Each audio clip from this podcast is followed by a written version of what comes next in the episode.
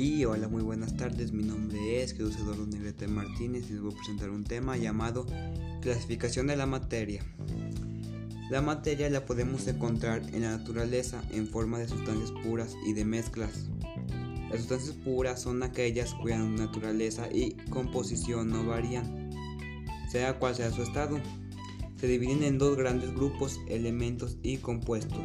Elementos son sustancias puras que no pueden descomponerse en otras sustancias puras más sencillas por ningún procedimiento. Ejemplo, todos los elementos de la tabla periódica, oxígeno, hierro, carbono, sodio, cloro, cobre, se presentan mediante su símbolo químico y se les conoce y se conocen 115 en la actualidad. Grupos, mezclas homogéneas y mezclas heterogéneas. Las mezclas heterogéneas son mezclas en las que se pueden distinguir a los componentes a simple vista. Por ejemplo, el agua con aceite, granito de arena en agua, disuelto en agua.